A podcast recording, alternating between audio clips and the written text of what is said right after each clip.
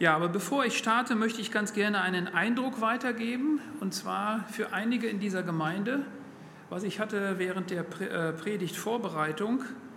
Und es war mir so, als wenn Gott selber zu dem einen oder anderen an diese Gemeinde hier einen Dank richten möchte. Und deshalb habe ich das aufgeschrieben. Danke, dass du dich hast rufen lassen in die Mitarbeit hier vor Ort in dieser Gemeinde. Das möchte dir Gott sagen, nicht ich. Gott möchte dir das sagen. Danke. Für die Mitarbeit, denn der Arbeiter sind wenige. Es ist Arbeit, ihr Lieben, Reich Gottes. Jeder Sonntagsgottesdienst ist Arbeit. Da sind viele Leute, die da beschäftigt sind, die sich Gedanken gemacht haben, die telefoniert haben. Vielleicht gab es auch schon den einen oder anderen Stress im Vorhinein, was da alles so gibt. Danke möchte Gott dir ganz persönlich sagen. Und dann gibt es auch Leute in dieser Gemeinde, glaube ich, denen möchte Gott sagen, danke, dass du nicht aufgibst. Danke, dass du nicht aufgibst und tust, was ich dir sage. Denn der Glaube ist ja kein oder nicht nur ein Fürwahrhalten, das lesen wir im Jakobusbrief, ja, sondern es ist tatsächlich ein Tun des, das ist Glaube. Was Gott dir ganz persönlich und auch mir gesagt hat, gesagt hat wo ich mich ein zu bringen habe, wenn ich das denn möchte. Ich muss das nicht tun. Also Gemeinde ist freiwillig.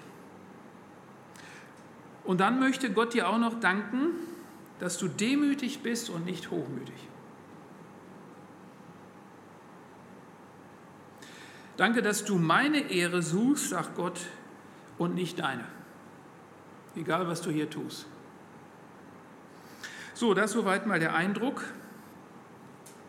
Ja, das letzte Mal, wo ich hier war, habe ich über die göttliche Gemeindeleitung gesprochen. Eine Gemeindeleitung, die aus unterschiedlich begabten Menschen besteht. Und ganz konkret war das eine Textstelle aus dem Epheserbrief, der fünffältige Dienst über Apostel, Prophet, Evangelist, Lehrer und Hirte. So, wenn das aber in einer Gemeinde manchmal die Leute vielleicht nicht da sind, obwohl ich sage immer, ich bin mir da gar nicht so sicher, ein ganz weiser Pastor hat mir letztens mal gesagt, Frank, du musst mit den Leuten arbeiten, die da sind. Weil manchmal denkt man sich, hätten wir doch den oder hätten wir den. Und das ist auch nicht, du musst in dem Sinne, sondern im Regelfall sind Leute da. Und wenn man Leute kennenlernt, ja, dann haben sie auch ihre Baustellen, genauso wie der Pastor, der Gemeindeleiter oder Leiterin ihre Baustellen haben. Und eine göttliche Gemeindeleitung wird beten und Menschen suchen und berufen für die Mitarbeit, wird sie einsetzen.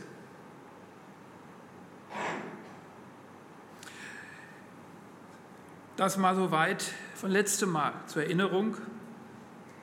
Und somit ist jeder Gläubige in dieser Gemeinde hier ein Teil der weltweiten Kirche Jesu Christo, Christi ja, und hat einen konkreten Dienst, eine konkrete Beauftragung von Gott erhalten.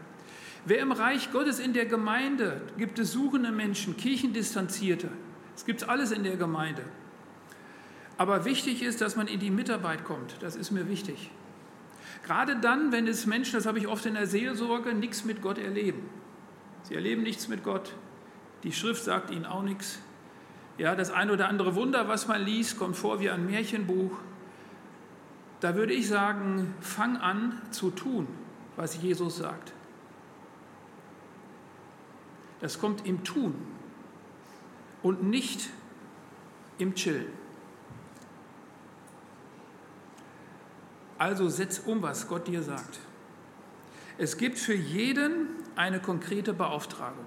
Wir haben vorhin gehört, ein Telefonat, jemanden anzurufen. Ja, das ist ganz wichtig in dieser Zeit jetzt, Menschen wieder in die Gemeinschaft zu rufen. Auch Leute, die jetzt ähm, teilweise vor Videostreams abhängen, auch Gottesdienst-Videostreams. Das ist mal eine Zeit lang eine schöne Sache, das kann mal helfen, aber es ersetzt nicht die Gemeinschaft unter Menschen.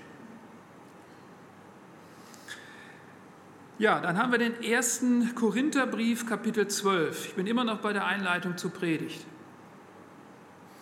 Da schreibt Paulus von der Analogie des Körpers, ja, um hier aufzuzeigen, dass der Körper, so wie man jetzt meinen Körper hier sieht, dass es unterschiedliche Geschichten gibt, wie mein Mund, wie mein Kopf und so weiter. Und jeder hat eine unterschiedliche Aufgabe und das ist ein Bild für die Gemeinde. So, und ich habe zum Beispiel mit 18 einen Motorradunfall gehabt und meine Knie sind relativ defekt. Und das merke ich immer wieder. Und das belastet meinen ganzen Körper. Das belastet meine Seele, meine Psyche. Hin und wieder habe ich dann Frust. So, und das ist auch in der Gemeinde nichts anderes. Ja, deshalb, man muss gucken, dass Leute gesund werden und sich mit eingliedern, sonst leidet der Leib. Aber wenn eine Gemeinde funktioniert, und das gibt es auch, trotz aller Baustellen, die es so gibt, was gibt es Schöneres? Wenn jeder in dieser Gemeinde auch sich eingegliedert hat, ja in irgendeiner Form mit anpackt. Und man könnte sagen, ist jetzt nicht das Ziel erreicht? Ist das nicht jetzt Gemeinde in Lampertheim? Ja, die Gemeinde wird wachsen. Viele Leute arbeiten mit in ihren Berufungen. Das ist doch das, was man möchte. Nein, das ist es nicht. Nicht nur. Denn selbst ein leiblicher, gesunder Körper ist nicht alles. Mir geht es trotzdem gut. Das ist schon Hammer, ne? Obwohl ich gestern wieder mal unterm MRT lag in Heidelberg. Nein, ein leiblich gesunder Körper ist nicht alles und eine leiblich gesunde Gemeinde ist auch nicht alles. Und deshalb kommt Paulus vom Leib Christi Gedanken in Kapitel 12 zum Wesen Christi Gedanken. Das Wesen einer Gemeinde, das Wesen Jesu Christi in Kapitel 13. So, und die, der letzte Vers in Kapitel 12, da sagt Paulus dann, indem er das herrlich aufzeigt, das Auge, der Mund und dass wir nicht sagen können, wir brauchen einander nicht, dass wir einander brauchen. Und dann zum Schluss sagt er, und einen Weg noch weit darüber hinaus zeige ich euch. Also nicht ein bisschen darüber hinaus, weit darüber hinaus. Das heutige Thema heißt Liebe. Ausrufezeichen. Und das ist ein konkreter Aufruf an dich. So möchte ich diese Predigt verstanden wissen. Liebe als Imperativ. Bis zum Ende deines Lebens.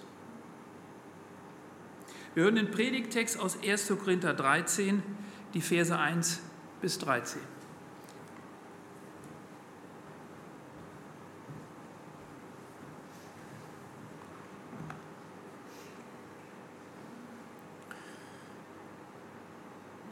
Wenn ich in den Sprachen der Menschen und der Engel rede, aber keine Liebe habe, so bin ich ein tönendes Erz geworden oder eine schallende Zimbel. Und wenn ich Weissagung habe und alle Geheimnisse und alle Erkenntnis weiß, und wenn ich allen Glauben habe, so dass ich Berge versetze, aber keine Liebe habe, so bin ich nichts. Und wenn ich alle meine Habe zur Speisung der Armen austeile, und wenn ich meinen Leib hingebe, damit ich Ruhm gewinne, aber keine Liebe habe, so nützt es mir nichts. Die Liebe ist langmütig, die Liebe ist gütig, sie neidet nicht. Die Liebe tut nicht groß, sie bläht sich nicht auf, sie benimmt sich nicht unanständig, sie sucht nicht das ihre, sie lässt sich nicht erbittern, sie rechnet Böses nicht zu, sie freut sich nicht über die Ungerechtigkeit, sondern sie freut sich mit der Wahrheit. Sie erträgt alles, sie glaubt alles, sie hofft alles, sie erduldet alles. Die Liebe vergeht niemals, seien es aber Weissagungen, sie werden weggetan werden, seien es Sprachen, sie werden aufhören, sei es Erkenntnis, sie wird weggetan werden. Denn wir erkennen stückweise und wir weissagen stückweise. Wenn, wir aber das, wenn aber das Vollkommene kommt, wird das, was stückweise ist, weggetan werden. Als ich ein Kind war, redete ich wie ein Kind, dachte wie ein Kind, urteilte wie ein Kind. Als ich ein Mann wurde, tat ich weg, was kindlich war. Denn wir sehen jetzt mittels eines Spiegels undeutlich, dann aber von Angesicht zu Angesicht. Jetzt erkenne ich stückweise, dann aber werde ich erkennen, wie auch ich erkannt worden bin. Nun aber bleibt Glaube, Hoffnung, Liebe, diese drei. Die größte aber von diesen ist die Liebe.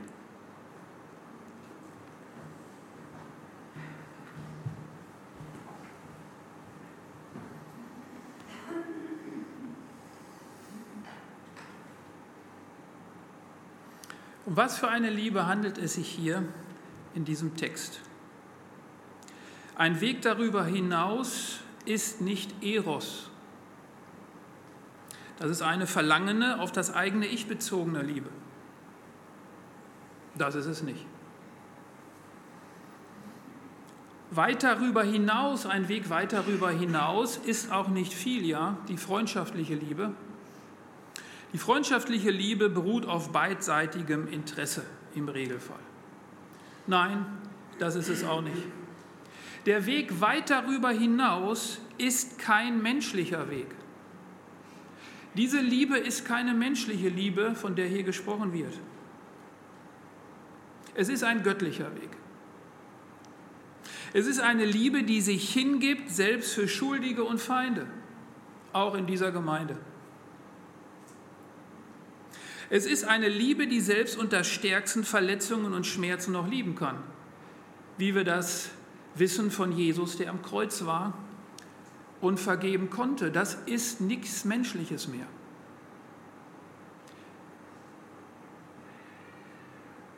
Göttliche Liebe ist der Weg weit darüber hinaus und das fordert uns heraus. Deshalb ist dieser Text, finde ich, auch gar nicht so prickelnd. Deshalb ist dieser Text von der Liebe auch gar nicht so richtig was, was das Herz erwärmt. Vielleicht doch. Sondern es ist auch ein Stück weit ein Gerichtswort an die Gemeinde Jesu Christi. Denn das ist letztendlich das, was Menschen erfahren und erleben sollen, wenn sie zum Beispiel in diese Gemeinde hier kommen.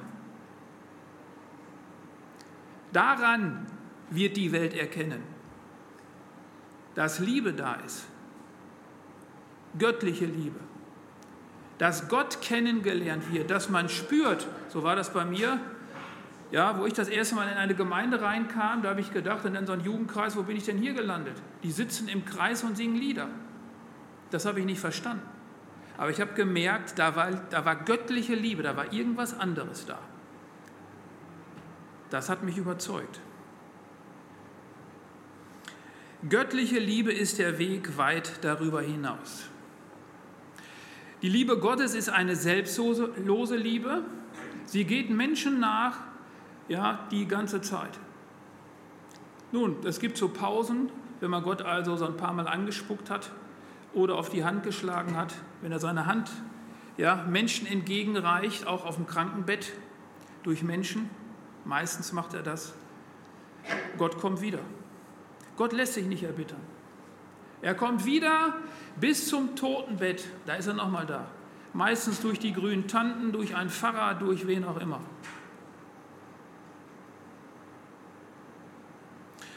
Und dann heißt es, die Liebe Gottes ist ausgegossen in Römer 5, Vers 5 in unsere Herzen. Das ist jetzt, kann man das glauben? in dein Herz, wenn du Christ bist, ist diese Liebe ausgegossen in dein Herz. So, und du kannst dich immer noch entscheiden, ja oder nein. Und wenn dich jemand verletzt hat, vielleicht auch in dieser Gemeinde, und manchmal gibt es ja so, wenn man als Familie zusammen ist, das ist ja wie in einer wahren Familie, wenn diese Verletzungen permanent sind. Ich muss an eine Seelsorgegeschichte denken, wo jemand seine Frau geschlagen hat. Wie soll man das vergeben? Es wird schwer. Aber nochmal, es ist nicht möglich, Gemeinde zu leben ohne göttliche Liebe. Und deshalb brauchen wir Menschen in der Gemeinde, die sagen ja, die auch jetzt Leid umarmen. Timotheus Brief, sagt Paulus das zu Timotheus, er trage Leid.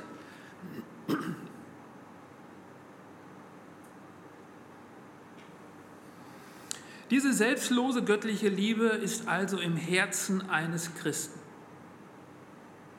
Und jetzt darf man sich entscheiden in Situationen zur Liebe oder auch dagegen.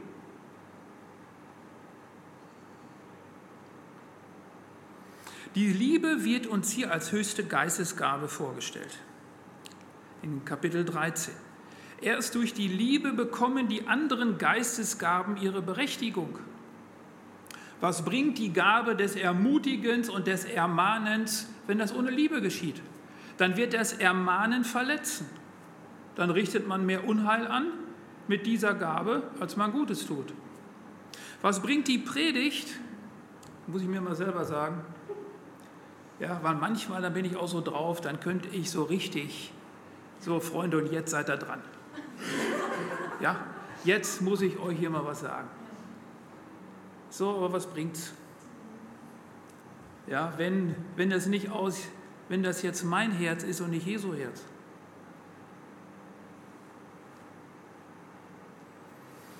Was bringen Seelsorgegespräche, wenn man nicht teilweise mitweinen kann, mitleiden kann, diese Menschen lieb hat?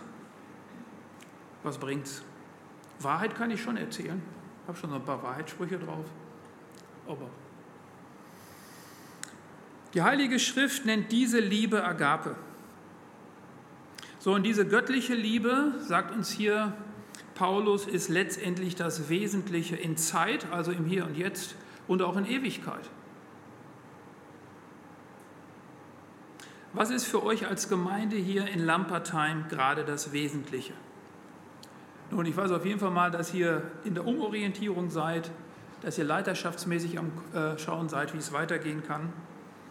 Und auch da in diesen Gesprächen, auch später, wenn ihr miteinander redet, ist wichtig, die eigene Herzenshaltung immer wieder zu überprüfen. Und was ist gerade persönlich wichtig für dich? Was ist für dich gerade das Wesentliche? Für die Korinther damals, da war es unter anderem das Sprachengebet. Ja, das ist in vielen Baptistengemeinden mit Sicherheit nicht das Wesentliche. Das ist in Pfingstgemeinden und anderen charismatischen Richtungen vielleicht auch was Wichtiges, obwohl uns die Bibel hier sagt, dass das eine tolle Gabe ist. Das möchte ich hier mal anmerken. Ich habe diese Gabe selber. Warum ist das wichtig? Weil mir teilweise die Worte ausgehen. Ich habe keine Worte mehr für bestimmte Situationen und dann bete ich zu Gott in anderen Sprachen. Und das ist überhaupt nichts Komisches. Das ist ganz normal. So, das war also besonders geistlich, wenn man den Kontext sich anschaut. Aber ohne das Wesentliche waren die korinthischen Gottesdienste genauso wie heidnische Gottesdienste. Das sagt Paulus hier. Er spricht hier vom tönenden Erz und eine schallende Zimbel, viel Getöse, viel Tamtam. Es kann also sein, dass es Gottesdienste gibt, wo Gott gar nicht mehr ist. Das ist Religion. So, das ist ganz schlecht. Und deshalb bin ich so dankbar, dass ihr hier Lobpreis habt, denn Gott wohnt tatsächlich in der Anbetung. Und ich würde dich ja auch noch mal bitten, dich zu reflektieren, wenn du zum Beispiel mit diesem ganzen Thema Lobpreis, das Herz öffnen, Schwierigkeiten hast. Geh doch da mal mit zu Gott, lass mal dein Herz erweichen. Es gibt mehr als den Verstand. Der ist sogar relativ begrenzt. Aber das war nicht alles. Bei den Korinthern war auch noch die prophetische Rede und Erkenntnis, also prophetische Rede, die Weissagung, besonders hoch angesehen.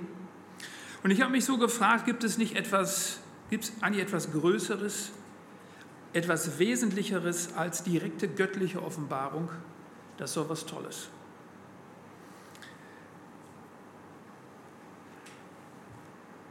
Alle Geheimnisse, heißt es in dem Text, alle Erkenntnis und allen Glauben. Gibt es nicht etwas Größeres, wenn man das hat? Ist nicht genau das, was wir hier in Deutschland auch haben, dieses Streben, dieser Drang nach Erkenntnis, selbst in der Gemeinde, in der Theologie. Ist nicht das das Wesentliche? Nun, im Hebräer 11, Vers 3 lesen wir, durch Glauben verstehen wir. Das ist für einen denkenden Menschen ganz schwer zu akzeptieren. Ich habe letztens ein Gespräch mit jemandem gehabt, drei Stunden. Drei Stunden habe ich Fragen bekommen. Eine Frage nach der anderen. Sehr gute Fragen. Und am Ende, man, einiges kann man beantworten, nicht alles.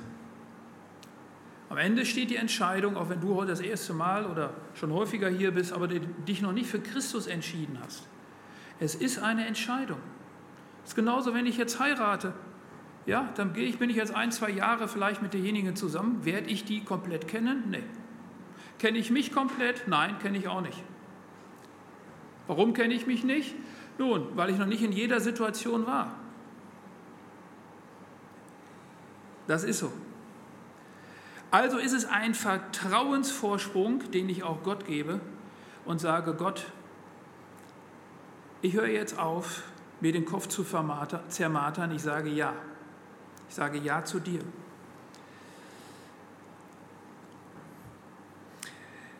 Eine Frage weitere noch an euch. Gibt es Gaben in dieser Gemeinde, die überhöht werden? Oft ist es im Baptismus die Lehre und nicht selten die Leitung. Jetzt muss ich euch leider sagen, wenn man Kirchengeschichte studiert, dann waren es nicht die Propheten, nicht die Seelsorger, nicht die Evangelisten, sondern es waren meistens Lehrer und Leiter, die die Gemeinde missbraucht haben. Also wir sollten das nicht überhöhen. Auch das muss geprüft werden. Auch das ist einer unter vielen. So, und von diesen Geistesgaben, wo Paulus von gesprochen hat, kommt jetzt der Blick auf besondere Verhaltensweisen. Zum Beispiel heißt es in diesem Text, wenn ich alle meine Habe zur Speisung der Armen austeile, ist das nicht das Wesentliche? Also da sind die Menschen unter euch mit einem diakonischen Herz, die es raustreibt in die Altenheime. Ja, es gibt auch Menschen mit der Gabe des Gebens. Wir haben so jemanden bei uns in der Gemeinde, der ist Geschäftsführer, der hat viel Geld. Und das Schöne ist, wenn man den besucht, der lebt komplett normal. Da sieht man nichts von. Und er hat die Gabe des Gebens. Der kann richtig viel Geld weggeben, ohne dass er jetzt hier große innerliche Schmerzen hat.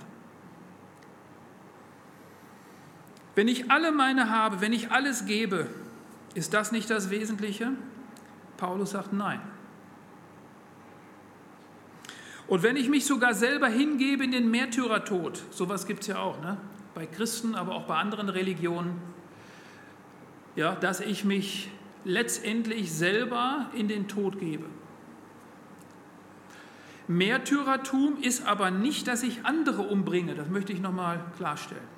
Dass ich nicht für Gott jetzt andere Menschen umbringe. Märtyrertum ist, ich werde umgebracht, wie Jesus das erlebt hat. Er hat Gutes getan, er hat geliebt, wie übrigens auch alle seine Apostel, wenn man das in der säkularen Literatur sich anguckt, ja, spricht viel dafür, dass die meisten alle ermordet worden sind. Ist das nicht was Schönes? Und es ist nichts Schlimmes. Wenn man glauben kann, ja, dass Jesus gut ist und dass das eine oder andere auch uns, ja, dass auch wir in bestimmte Anfechtungen hineinkommen können. Das rüttelt uns raus aus unserem westlichen Christsein. Ist das nicht das Größte, der Märtyrertod?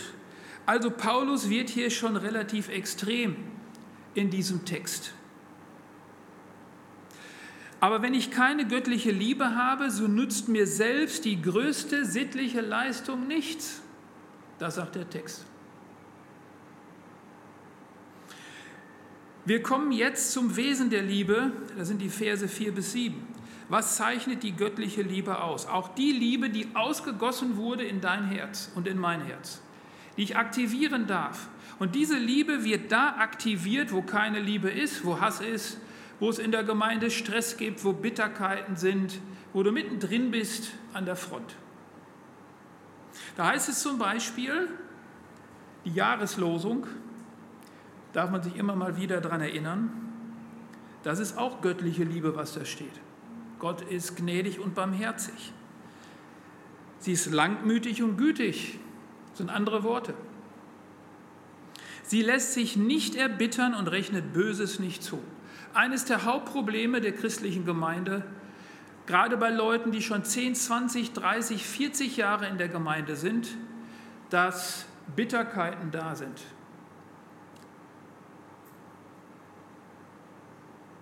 Ich möchte dich bitten, lass das behandeln. Ist wichtig. Geh in die Seelsorge, das spürt man. Und lass da Gott dran. Warum ist das wichtig? Weil du wirst hier im Lobpreis auch nichts erleben. Dein Herz kann sich nicht öffnen, weil da ist jemand, der hält das fest.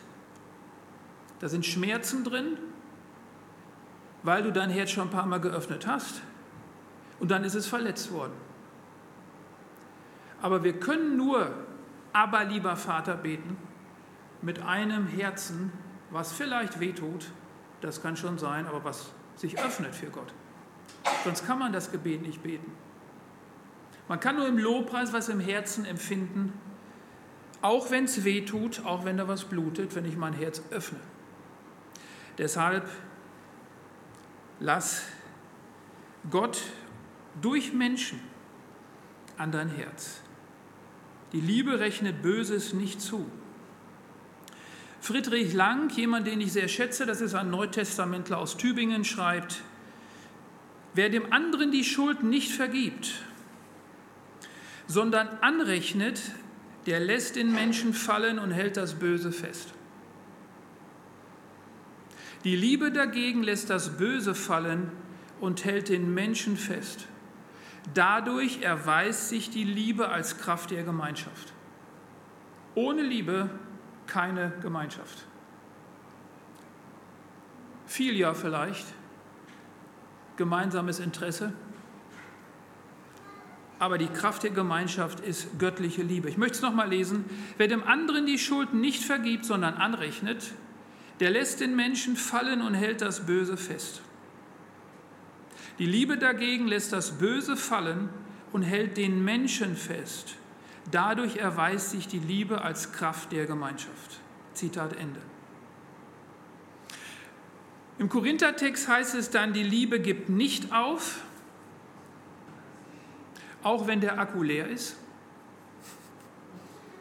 Bei dem einen oder anderen vielleicht, bei euch. Dann muss man, darf man das wieder füllen lassen. Sie glaubt, sie hofft. Die Liebe fühlt und trägt mit der Last des anderen. Deswegen kann sie auch alles erdulden. Und ein letzter Gedanke zu unserem Text. Die Liebe bleibt. Alles, was es an schönen Gaben gibt und die tollen Prediger, die tollen Theologen und Leute, die im prophetischen Dienst, ja, jetzt nicht schwärmerisch unterwegs sind, sondern wirklich, ja, wo man merkt, wow, das war Wegweisung. Oder da ist eine Bestätigung gekommen, die ich eigentlich sowieso schon in meinem Herzen weiß. All das wird es in Zukunft nicht geben. Wir werden keine Bibelarbeiten bei Gott machen.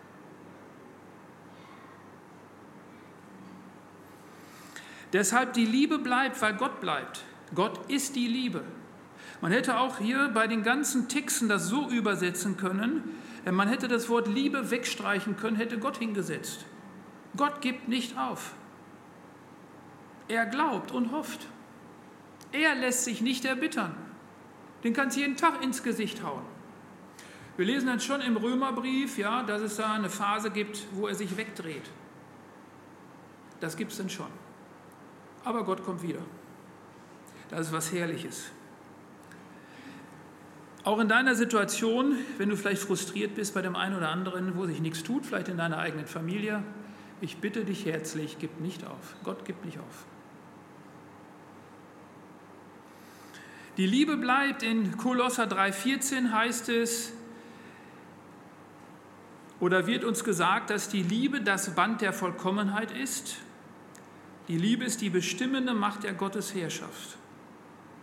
Die Liebe bleibt. So, und diese Liebe Gottes, die begegnet dir in Jesus Christus, wenn man das an sein Herz lässt, wenn man Gott bittet um Glauben. Und Gott ist voller Barmherzigkeit und Gnade. Er glaubt, hofft und hält aus. So, und dieser Korinther-Text, der gilt dir, ich komme zum Schluss, ganz persönlich.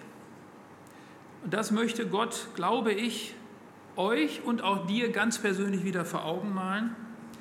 1. Korinther 14.1, da heißt es nämlich abschließend, strebe nach dieser göttlichen Liebe, ganz persönlich. Egal welche Gabe du hast, welches Charisma, egal wie nobel dein Handeln auch sein mag, die göttliche Liebe bleibt. Wir sehen einen Videoclip. Jesus Christus spricht, ein neues Gebot gebe ich euch, dass ihr einander liebt, damit wie ich euch geliebt habe, auch ihr einander liebt. Daran werden alle erkennen, dass ihr meine Jünger seid, wenn ihr Liebe untereinander habt. Lieber Vater, so komm jetzt mit der Kraft des Heiligen Geistes auf uns. Demütige uns, Vater, das bitte ich darum, auch mich. Zerbrich allen Stolz und Bitterkeit, alles, was nicht zu dir gehört. Herr, und transformiere uns, Herr. Bring uns mehr und mehr in deine Ebenbildlichkeit hinein. Herr, wir danken dir für den Weg der Heiligung. Herr, wir wollen lieben, so wie du. Mach uns zu solchen Menschen.